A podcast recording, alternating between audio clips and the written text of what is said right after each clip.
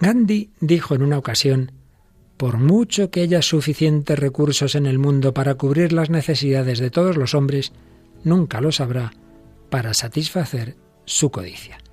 Dedicamos el tercer programa de nuestra serie sobre los pecados capitales a la avaricia. ¿Nos acompañas?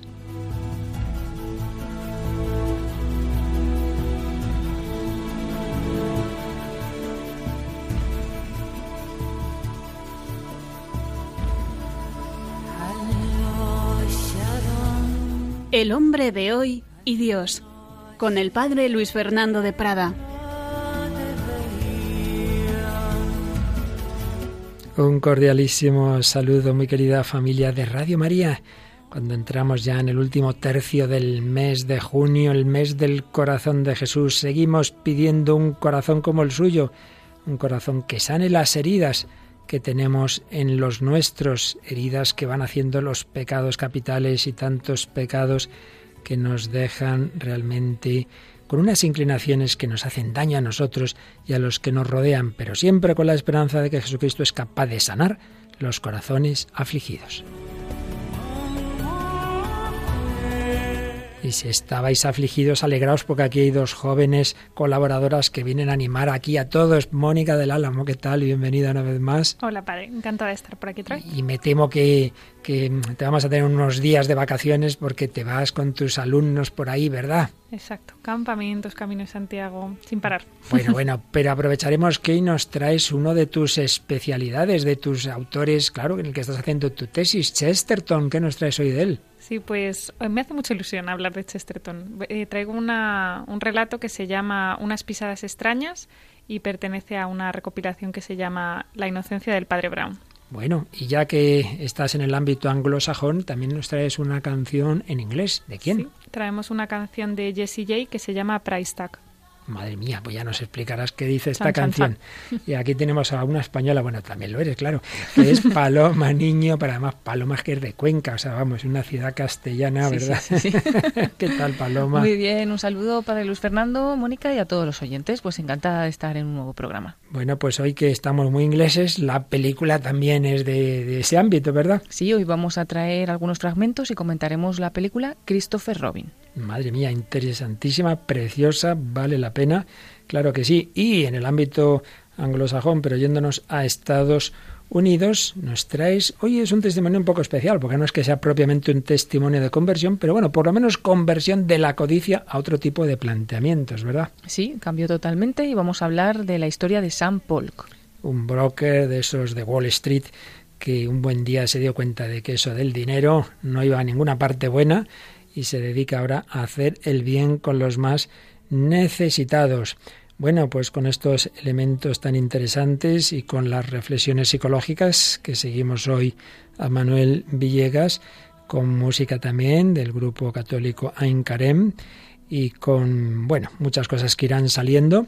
Y como siempre, recogemos antes de entrar en materia los comentarios, algunos de ellos, de nuestros seguidores. Sí, esta vez traemos algunos comentarios que nos habéis hecho a través de la página de Facebook, a la cual os animamos a entrar y también a seguir.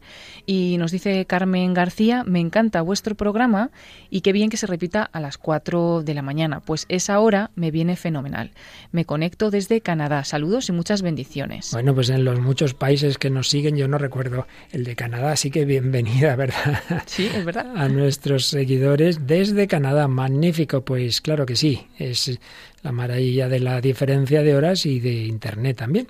Luego tenemos otro comentario de Luisa Gallo, que nos escribe desde nuestro país y nos dice gracias por el regalo del trabajo que hacen buscando textos, películas, canciones para poder comprender los pecados capitales. Paz y bien para todos. Pues paz y bien también para ti, para todos vosotros. Y bueno, pues Señor es el que hace posible este pequeño milagro de cada programa cuando no tenemos ninguno ningún tiempo, la verdad, o poquísimo, pero bueno, la Virgen nos echa una manita. Bueno, pues vamos a entrar en este programa número 320 de los que llevamos durante ya bastantes años en El hombre de hoy y Dios tercero que dedicamos a la codicia y avaricia.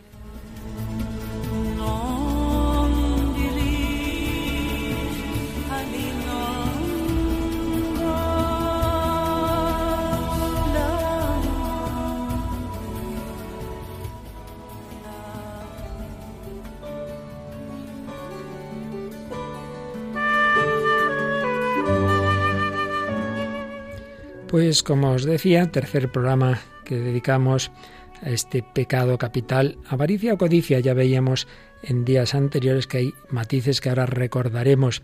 Los primeros programas de cada pecado estamos en una fase más bien descriptiva y en ese diálogo con nuestro mundo y concretamente con la psicología y siguiendo en muchos casos y también hoy la obra de Manuel Villegas, Psicología de los siete pecados capitales, en que hace una descripción que considero muy ajustada y que tiene mucho que ver con lo que veíamos el primer día de lo que ya habían escrito siglos antes Aristóteles o Santo Tomás.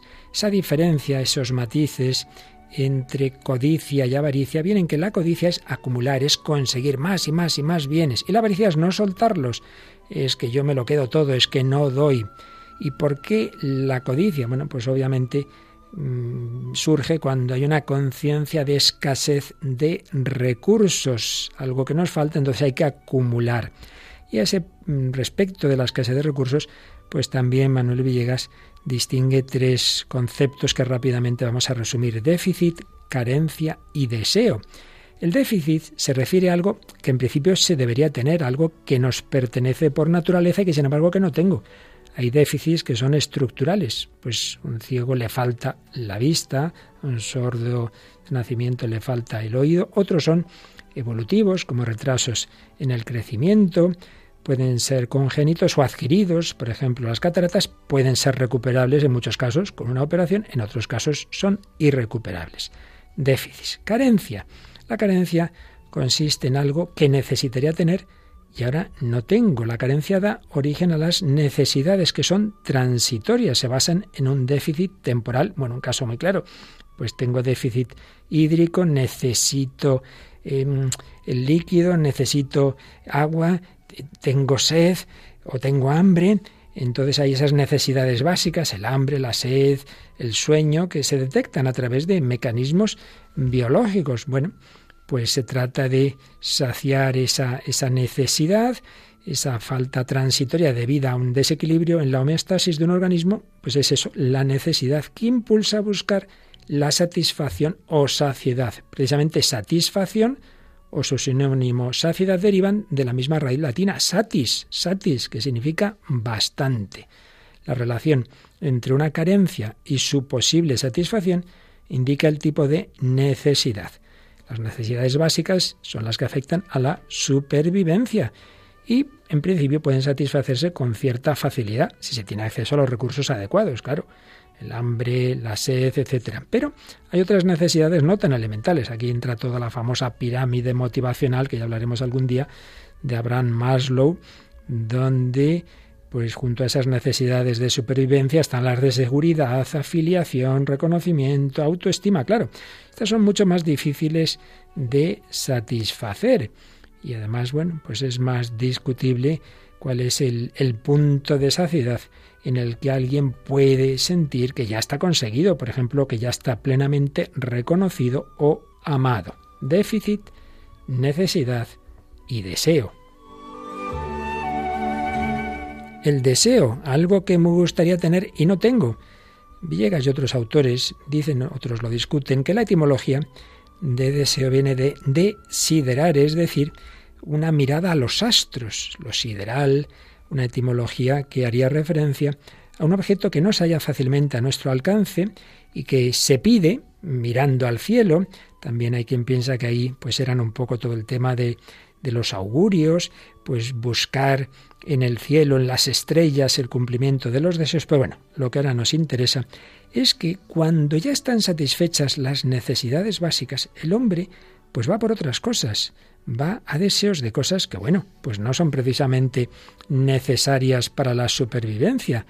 Mm, y a veces son, son una serie de deseos que son generados artificialmente por la publicidad y que pueden mm, dar la impresión de que nunca, nunca, nunca, nunca se satisfacen. Y por eso la frase de Gandhi que citábamos al principio, por mucho que haya suficientes recursos en el mundo para cubrir las necesidades de todos los hombres, nunca lo sabrá para satisfacer su codicia. Ciertamente uno se queda impresionado de cómo van subiendo las cantidades, por ejemplo, que se pagan para los fichajes de los futbolistas, una cosa impresionante. Bueno, pues son términos que es bueno que sepamos distinguir déficit, carencia, satisfacción de necesidades y deseos, tantas veces deseos de cosas que realmente no necesitamos o no en esa medida que tantas veces buscamos. Y luego, pues veíamos la diferencia entre codicia y avaricia. Hemos mencionado la codicia es precisamente el buscar esos recursos, el retener estérilmente, y la avaricia, en cambio, es no soltarlos. La avaricia tiende a acumular bienes, recursos o dinero, evitando al máximo su dispendio. Se mueve por una motivación restrictiva. Aquí la escasez se percibe más en lo que se gasta que en lo que no se adquiere. La codicia puede aspirar a acumular bienes sin tregua, pero a veces esa persona codiciosa luego pues pues se permite el gasto o incluso el repartir sin miramiento. Eh, puede ocurrir. En cambio, los avaros pues no sueltan nada. Si los codiciosos piensan en lo que van a ganar, los avaros en lo que pueden perder. Los primeros pueden tener un optimismo maníaco y en cambio los avaros un pesimismo depresivo. Es verdad que puede darse codicia y avaricia en la misma persona. Tenemos ese famoso dicho, la avaricia rompe el saco, en referencia a la capacidad material del saco para almacenar los bienes acaparados. Claro, el tamaño del saco, en qué momento se rompe, los límites entre lo normal y lo patológico, pues ahí puede parecer fácil, pero en otros casos no es tan claro, ni muchos menos.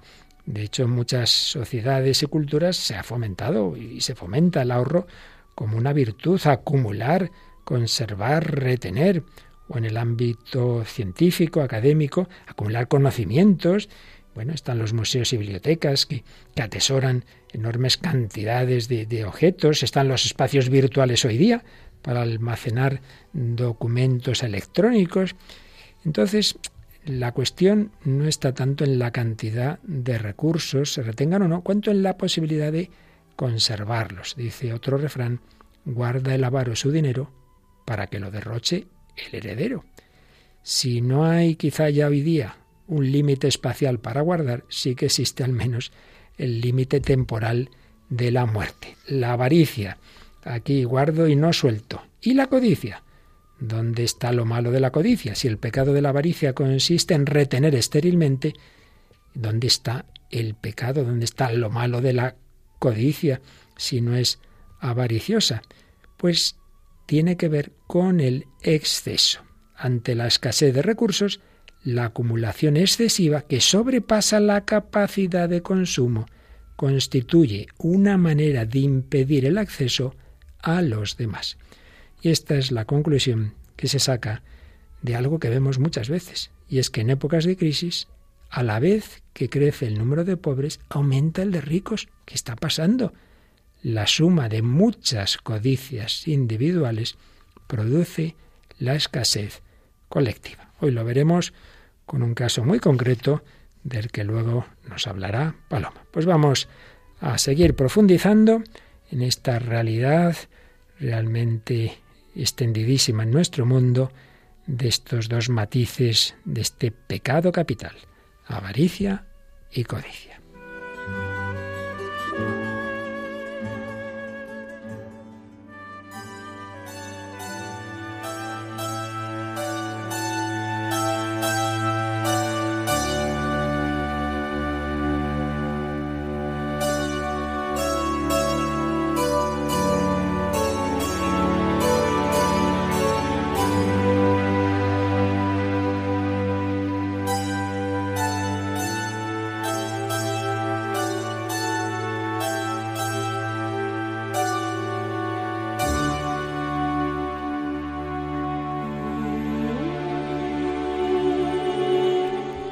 Pues aquí estamos en Radio María, en El Hombre de Hoy y Dios, hablando de codicia y avaricia, en diálogo con la cultura contemporánea y por ello hemos empezado de una manera descriptiva, siguiendo a un psicólogo actual, Manuel Villegas, que nos ha dado algunos conceptos y matices de codicia y avaricia. Pero vámonos ahora hacia atrás en el tiempo, a un grandísimo autor, del que nuestra querida colaboradora Mónica del Alamo sabe mucho porque está estudiándolo a fondo en su tesis. Seguro que todo esto de la codicia y la avaricia, Mónica, está muy presente en Chesterton, ¿verdad? Sí, efectivamente, porque además Chesterton criticaba mucho a, los ricos, no a todos los ricos, evidentemente, sino a esta acumulación de riquezas estéril de la que hablábamos. Entonces, en muchos de sus relatos sí que está presente.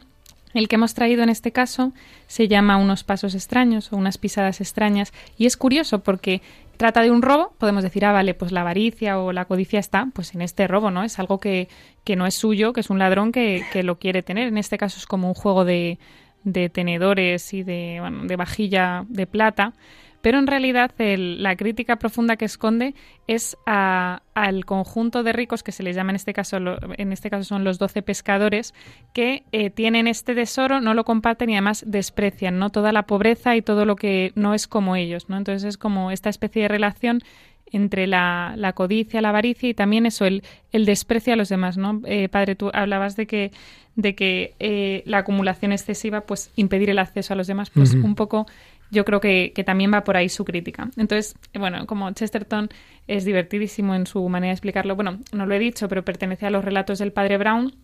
El padre Brown es, uno de sus personajes estrella, ¿no? Un detective que va resolviendo los crímenes, eh, pues eh, tiene, él tiene apariencia de pues un cura regordete, torpe, eh, ridículo, ¿no? Es, como una paradoja de sabiduría y de inocencia, porque tiene una profunda sabiduría, un profundo conocimiento del corazón humano, pero eh, a la vez, pues eso, es como una, sí, una apariencia de, de inocencia o de, sí, de, de, de, bondad, ¿no? Pero precisamente es esto lo que le permite conocer el pecado del ser humano, ¿no? El que él mismo tiene un corazón humano, evidentemente, pero es capaz de, de reconocer este, este pecado en los demás y de perdonarlo, ¿no? Es un detective que busca el pecado no para destruir al pecador, sino para separarlo, ¿no? Para separar el pecado del pecador. Y bueno, en este caso es, es muy simbólico porque el ladrón luego eh, se convertirá en su ayudante. Flambeau es uno de los, de los personajes más importantes también de estos relatos. Entonces, bueno, en este caso, eh, nada, el padre Brown aparece en un, en un, en un hotel, el Hotel Vernon, que tal y como lo describe Chesterton es, es muy divertido, ¿no? Dice, era el típico producto descabellado, una empresa comercial exclusiva, es decir, algo que producía beneficios no atrayendo a la gente, sino alejándola. En el corazón de una plutocracia, los comerciantes se vuelven lo bastante astutos como para ser más exigentes que los consumidores. Crean dificultades a propósito, para que sus ricos y fatigados clientes gasten su dinero y sus dotes diplomáticas tratando de superarlas. Si hubiese en Londres un hotel de moda en el que no pudiese entrar nadie que midiese menos de un metro ochenta, la sociedad organizaría humildemente grupos de gente de metro ochenta para cenar en él. ¿no? Se, burla un poco de, de este hotel en el que solo entran 24 personas y entonces, bueno, pues este club de los 12 pescadores alquila el hotel para, para ellos solos, ¿no? Eh, curiosamente tiene como muchas cuñas que va metiendo Chesterton porque les van a robar en sus narices también por su desprecio a, a los pobres, de alguna manera. De hecho, el padre Brown eh, llega a ese hotel porque ha muerto una persona que era católica, entonces él eh, logra verle antes de que muera y demás. Pero es curioso cómo el dueño del hotel se ve su desprecio, ¿no? Dice, eh, como solo había 12 huéspedes eh, que se encontraran al padre Brown, pues iba a ser como muy. que les iba a agitar mucho. Entonces dice. Y, lo describe, ¿no? Dice, además, el aspecto del cura era pobretón y su ropa estaba embarrada. Bastaría con que lo vieran desde lejos para precipitar una crisis en el club. Por fin, el señor Lever ideó un plan para ocultar, ya que no era posible eliminar aquella vergüenza, ¿no? Se, inventa una sala para ocultar al padre Brown y que nadie vea, ¿no? Que ese sacerdote con aspecto de tan pobretón ha aparecido allí. Y bueno, pues eh, se las apañan al final para robar esta vajilla. Eh, claro, cuando mm, es curioso también cómo describe Chesterton eh, la aparición de uno de los camareros cuando se da cuenta de que ha desaparecido la vajilla, porque se ve lo que van pensando estos estos ricos que solo les importa su comida y su, y su vajilla de plata, que se reúnen una vez al año especialmente para utilizarla. Dice, el camarero se quedó mirándolos fijamente unos segundos, mientras en el rostro de los que estaban sentados a la mesa se agudizaba una extraña vergüenza, que es un claro producto de nuestro tiempo. Se trata de la combinación del humanitarismo moderno con el horrible abismo que media entre las almas de los ricos y los pobres, un genuino aristócrata histórico le habría arrojado alguna cosa al camarero. empezando por botellas vacías y terminando muy probablemente por dinero. Un demócrata auténtico le habría preguntado con claridad y compañerismo qué demonios hacía ahí, pero aquellos plutócratas modernos no podían soportar tener de cerca a un pobre, ni como esclavo ni como amigo. Que el servicio cometiera algún error era solo un contratiempo fastidioso, irritante y embarazoso.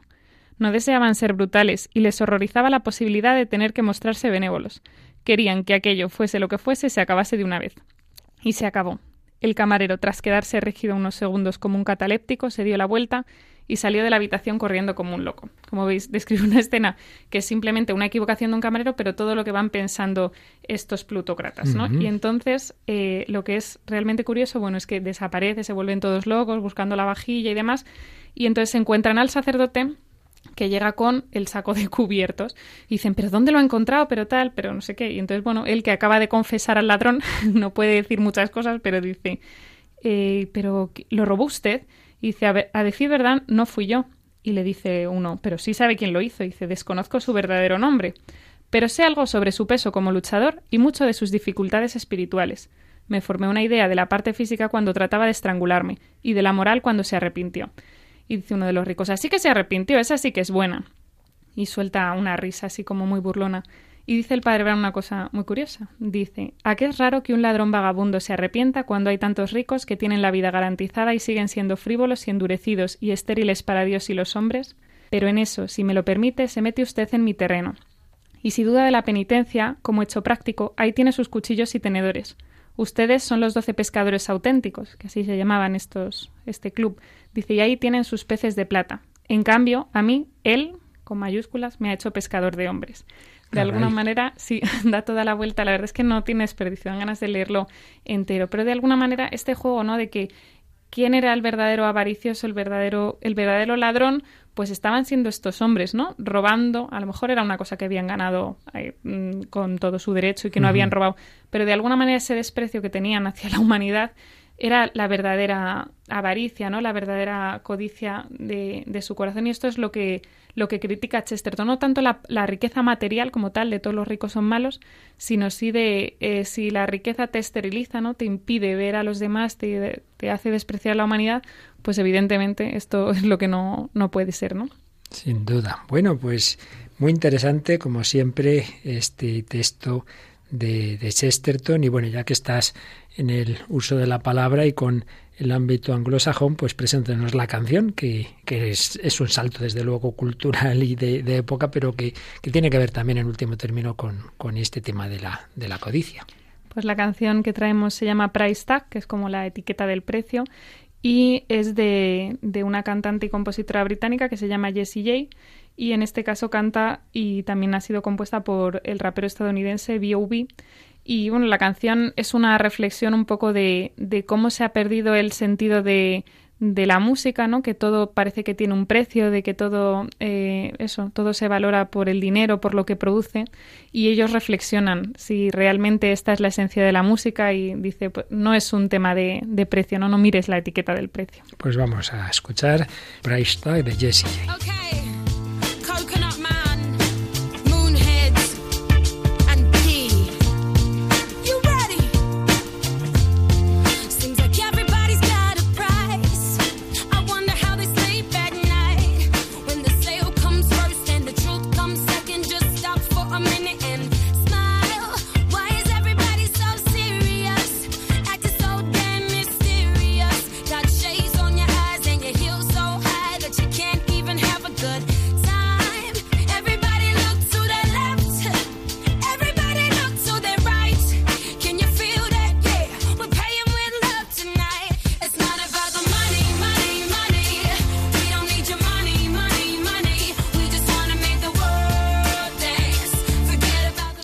Se trata del dinero, dinero, dinero. No necesitamos tu dinero, dinero, dinero.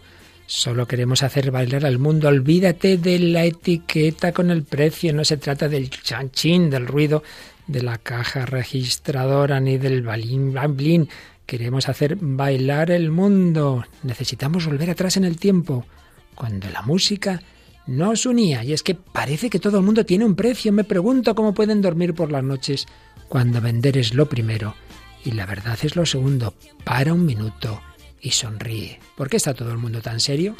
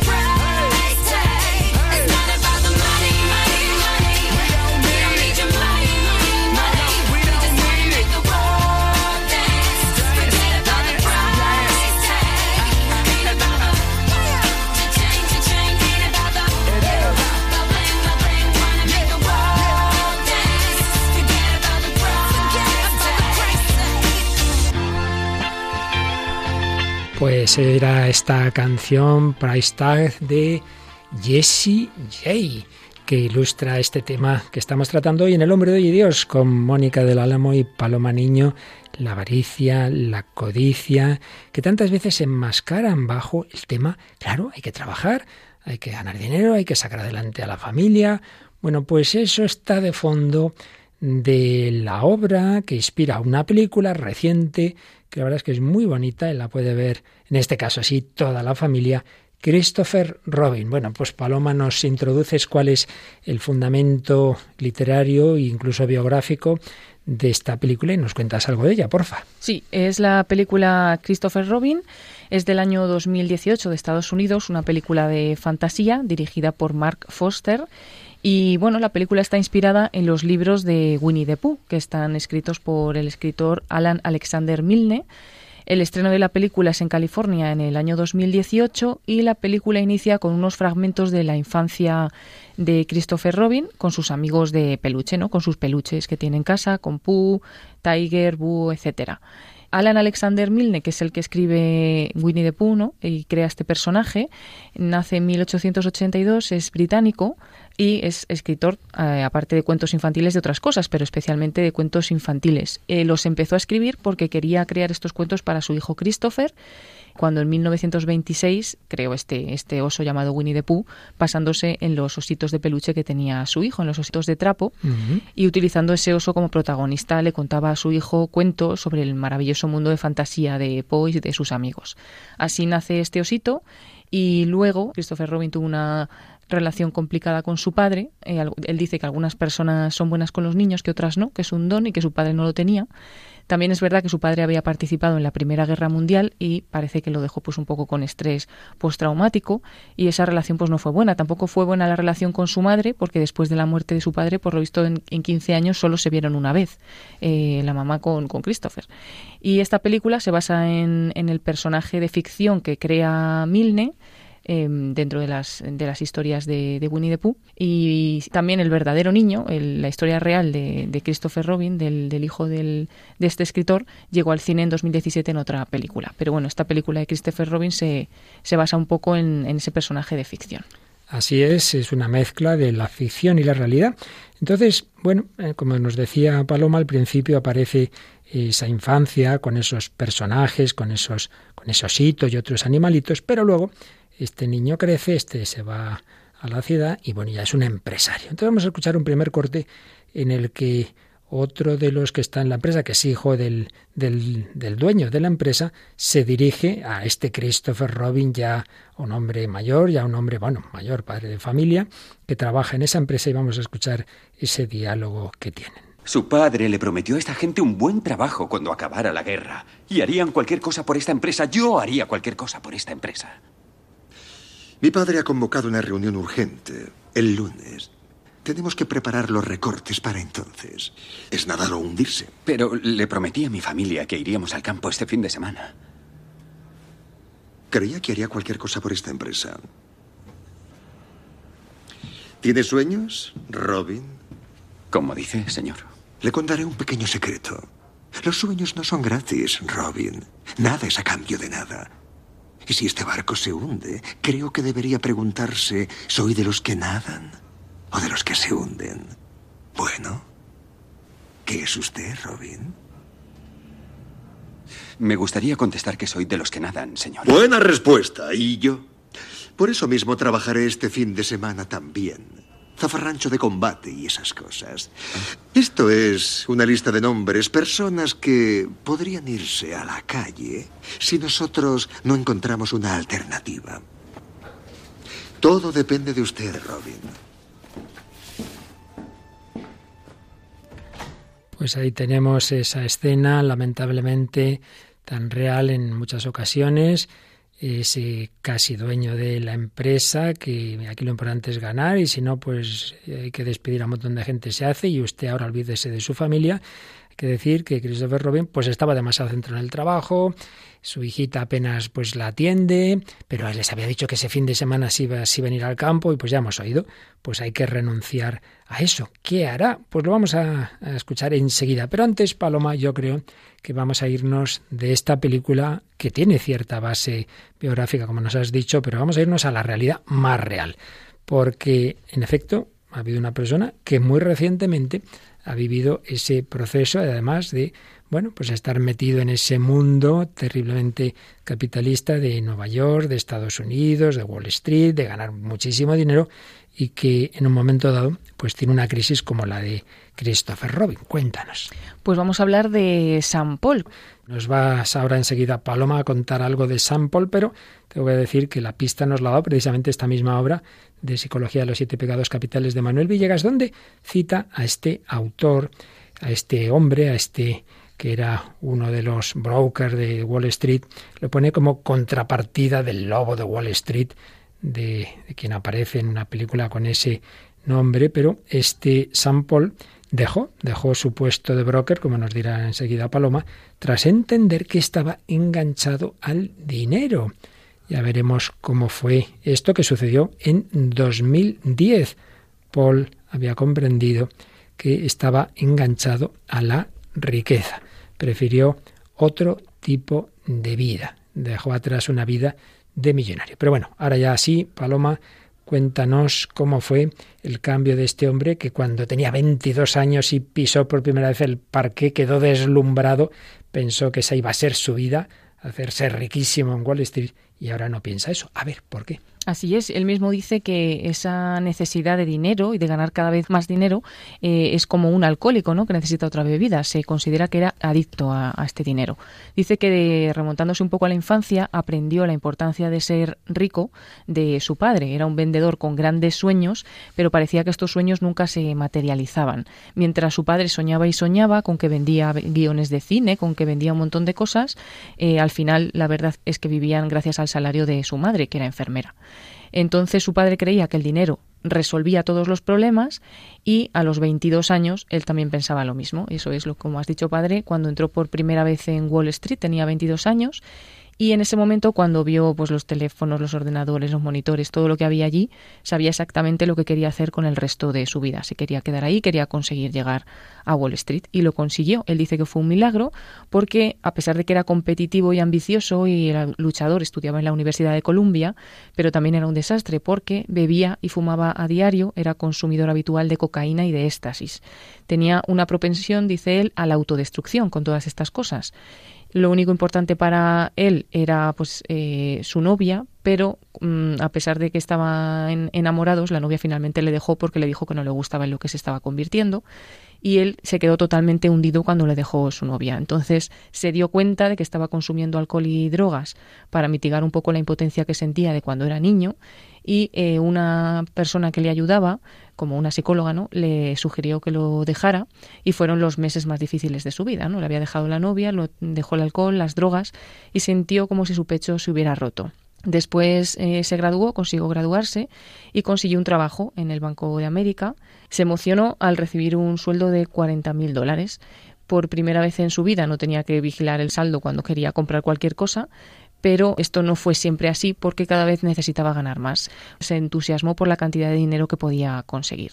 Lo que hizo esto fue que trabajara como un maníaco, cada vez quería trabajar más, comenzó a subir la escalera de Wall Street Y bueno, pues también cambió de vida, empezó a salir con una chica, una hermosa rubia, dice él, alquiló un apartamento tipo Love en Bond Street por ser 6.000 dólares al mes, pues no le importaba gastar, pero quería cada vez tener más y cada vez conseguir más, ¿no? Se sentía muy importante, a los 25 años podía conseguir lo que quisiera, comer en cualquier restaurante en Manhattan, conseguir cualquier cosa, ¿no? La satisfacción entonces no era solo el dinero, sino también el poder que el dinero le daba.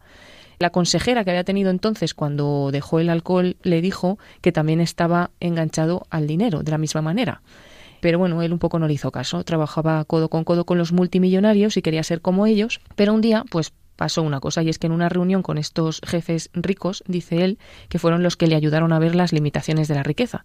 Porque en una reunión él planteó una solución, bueno, él, planteaba que era una solución mejor para el sistema en su conjunto. Y entonces se quedaron todos en silencio, le miraron y le dijeron, no tengo la capacidad del cerebro para pensar en el, sistema en su conjunto, yo pienso en lo que afecta a mí y a mi compañía. ¿no? Y entonces se dio cuenta, empezó a ver Wall Street con nuevos ojos, eh, vio que estos comerciantes despreciaban a cualquier persona que amenazara sus sueldos y su dinero y siempre les había mirado con envidia, pero empezó a mirarles avergonzado y también se miraba a sí mismo avergonzado. ¿no? Ganó en un solo año más de lo que su madre había ganado en toda su vida, pero al final se da cuenta de que no hizo nada y que su madre como enfermera pues que se hizo muchas cosas. Que hubo muchas injusticias y que él participaba de estas injusticias y se estaba beneficiando de ellas. Y bueno, pues igual que su novia aquella que había tenido le dejó porque no le gustaba en quién se estaba convirtiendo, ahora él tampoco le gustaba en quién se había convertido. A pesar de esos descubrimientos le fue muy difícil salir porque le daba mucho miedo, se despertaba con pánico por las noches pensando que se quedaba sin dinero, seguía todavía cuando intentó salir revisando los titulares de los periódicos para ver qué compañeros habían subido más, cuáles menos, tal. Poco a poco fue saliendo y se dio cuenta de que tenía suficiente dinero para vivir y ya está, y que no tenía que estar eh, apegado al dinero. En los tres años después de haber dejado Wall Street, se casó, eh, ha dado charlas en cárceles, en centros de detención, ha impartido clases de escritura a niñas de acogida y ha hecho una asociación sin ánimo de lucro para ayudar a las familias pobres que luchan contra la obesidad. Ahora es mucho más feliz ayudando a los demás y dice que tuvo suerte también porque su experiencia primera con las drogas y el alcohol le permitió reconocer en su búsqueda de riqueza también una nueva adicción. ¿no?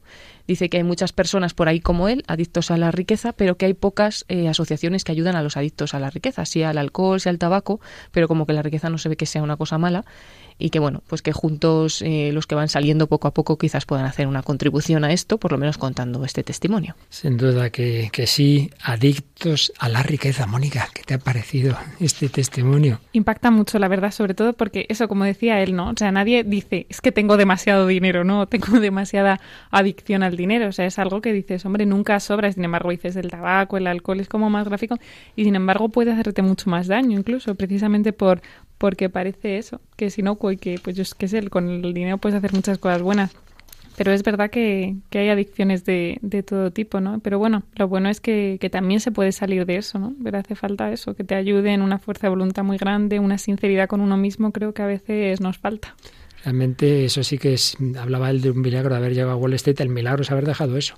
Porque si es difícil dejar esa adicción, como dices, al alcohol, a las drogas, etcétera, como uno ve que eso fácilmente ve que eso es malo y que hace daño a la salud, pues eh, bueno, de alguna manera es como, mm, como más evidente que esto tengo que dejarlo. Pero lo otro, ganar dinero y, y es para buenos fines, no es nada fácil. Y sin embargo, este hombre se dio cuenta. Y fíjate que, o fijaos que uno de los motivos es cuando empezó a ver ese enfoque tan inmoral, de decir, a mí qué más me da lo que pase con lo que pasa en la sociedad en general, a mí me importa mi compañía y mi propio bolsillo. Entonces, y cuando se compara con su madre, dice, mi madre hacía cosas buenas porque, claro, curaba, y yo a quién estoy ayudando realmente, y ganando muchísimo más que ella. Y eso le produjo como un impacto moral. Yo creo que es, que es bonito, ¿no? Pues como el Señor también se puede servir de, de esas realidades, ¿no?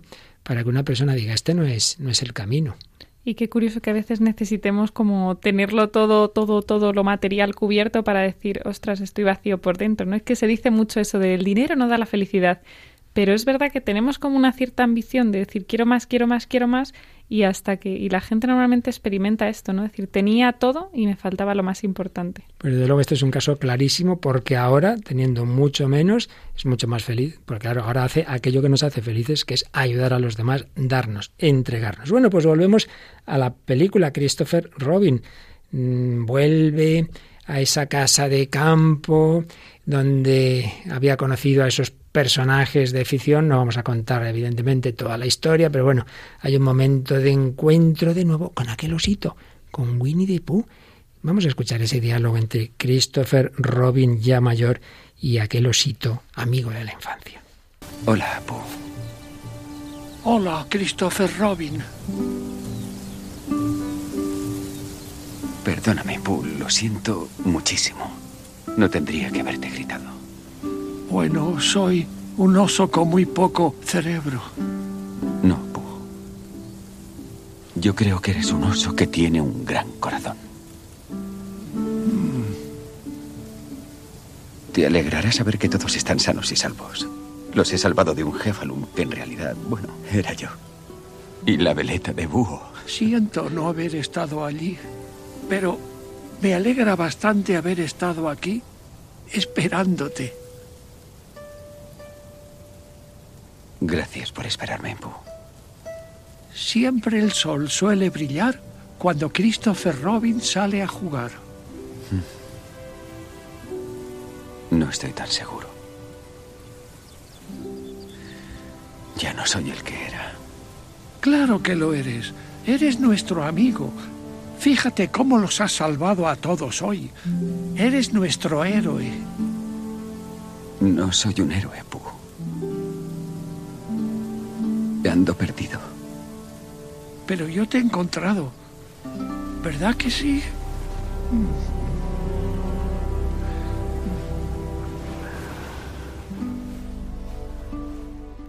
Bueno, sin destripar la película, pero yo creo que podéis daros cuenta de que tiene que ver con lo que antes nos contabas, Paloma, de, de este Sam Paul. ¿Qué te parece, Mónica? Sí, la verdad es que también impresiona un montón, sobre todo el, el diálogo con el oso, que es que de verdad, de verdad recuerda al hijo pródigo totalmente. Parece que dice, yo me alegro de estar esperándote aquí, te he encontrado, te, no sé, o sea, da la, da la impresión eso de que también él puede cambiar, también, eh, o sea, él reconoce su propia miseria, decir, es que les he salvado de mí mismo, soy yo, no soy el que era, o sea, vea su miseria y el otro dice, bueno, nos has salvado, mm, yo sé quién eres, de verdad, puedes cambiar, ¿no? De alguna manera. Me he fijado especialmente en la frase que tiene que ver con lo que dices, Mónica, del hijo pródigo. Estaba perdido.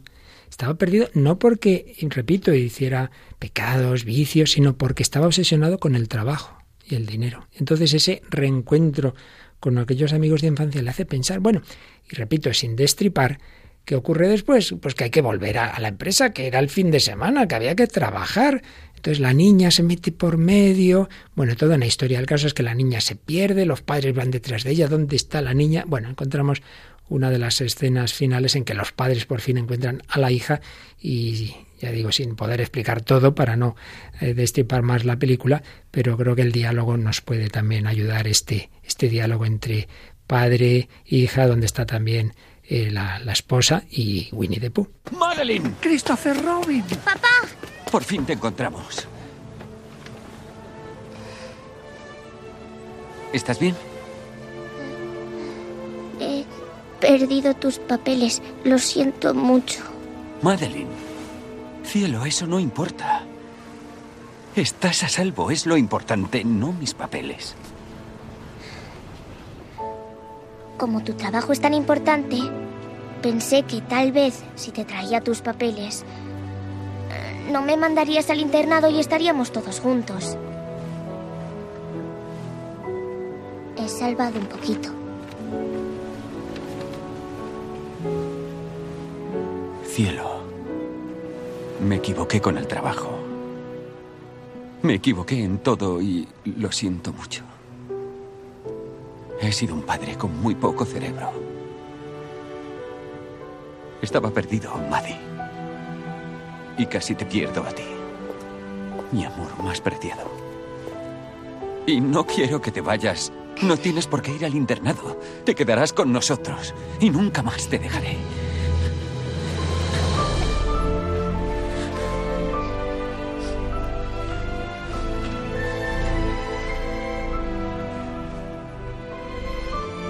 Y te prometo que te leeré un cuento todas las noches.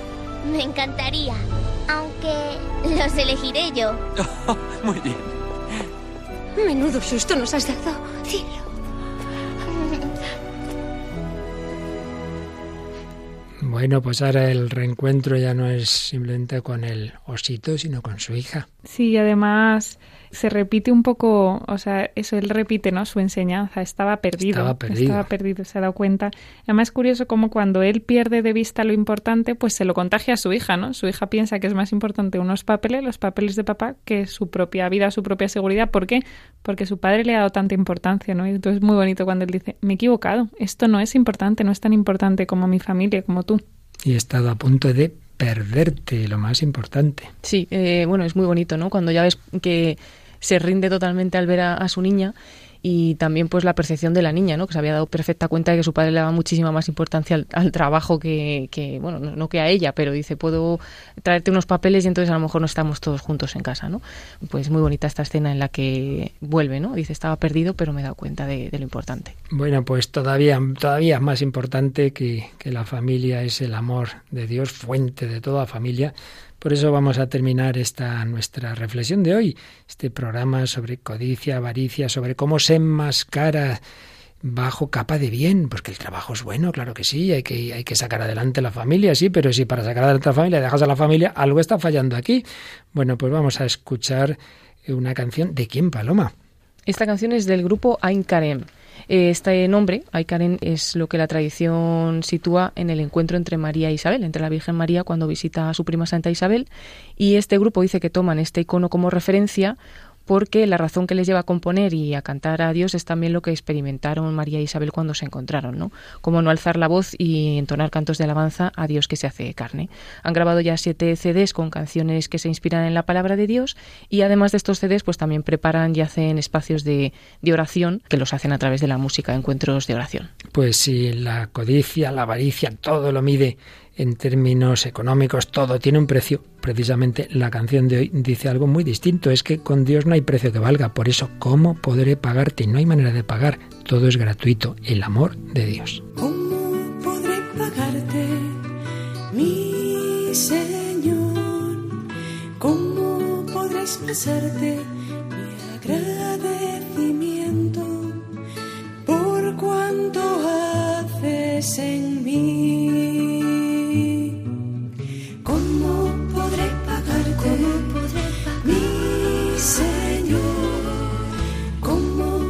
Expresarte mi agradecimiento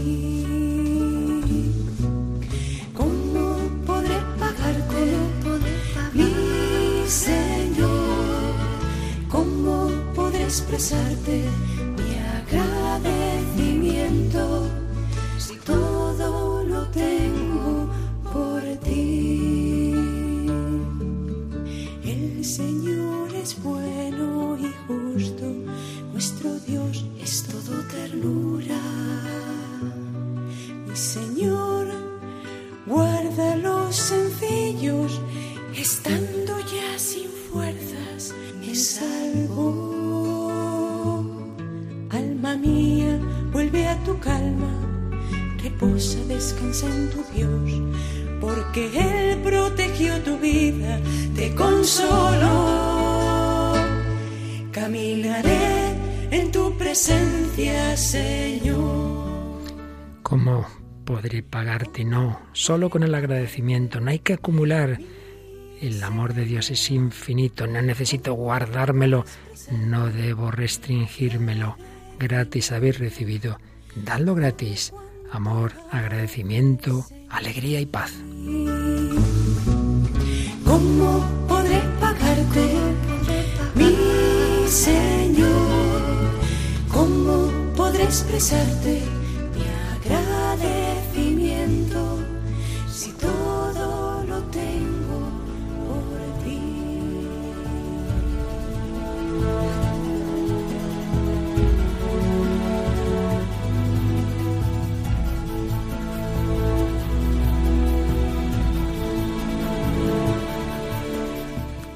Si todo lo tengo por ti, no ha habido que luchar por ello, lo hemos recibido gratuitamente, la vida, la fe, el amor. Demos gracias a Dios, vivamos en esa alegría, no hay que tener esa ansiedad de acumular, de ver qué va a pasar, sino confiar. Bueno, pues así termina esta tercera reflexión sobre todo este campo de la avaricia y codicia. Seguiremos hablando de ello, pues Mónica del Álamo, muchísimas gracias y que aproveches bien este tiempo veraniego. Muchas gracias, la verdad es que ha sido un placer. Seguiremos. Bueno, y Paloma la tendremos todavía algunos días más, si Dios quiere, y nos va a recordar pues cómo nuestros oyentes pueden también seguir contándonos sus impresiones. Sí, pues como siempre a través del correo electrónico el hombre de hoy y Dios arroba radiomaria.es o también podemos recibir vuestros comentarios a través de la página de Facebook, que es muy fácil encontrarla en esta aplicación de Facebook buscando el hombre de hoy y Dios con el nombre del programa. Y si el amor de Dios es gratuito, también escuchar los programas de Radio María, pues no os cuesta nada más que seguir conectados. Y aquí en Radio María España vamos ahora a un programa de música estupenda. Pues nos toca En Clave de Dios, este programa que, que dirige, sí, Germán García Tomás. Pues muchas gracias a Paloma Niño, a Mónica del Álamo y a todos vosotros que compartís con este equipo esa búsqueda de Dios en medio del mundo de hoy, que es el que Dios nos ha dado, donde Dios nos ha puesto en el corazón del hombre contemporáneo, el hombre de hoy y Dios. Que Dios os bendiga. Hasta el próximo programa, si Él quiere.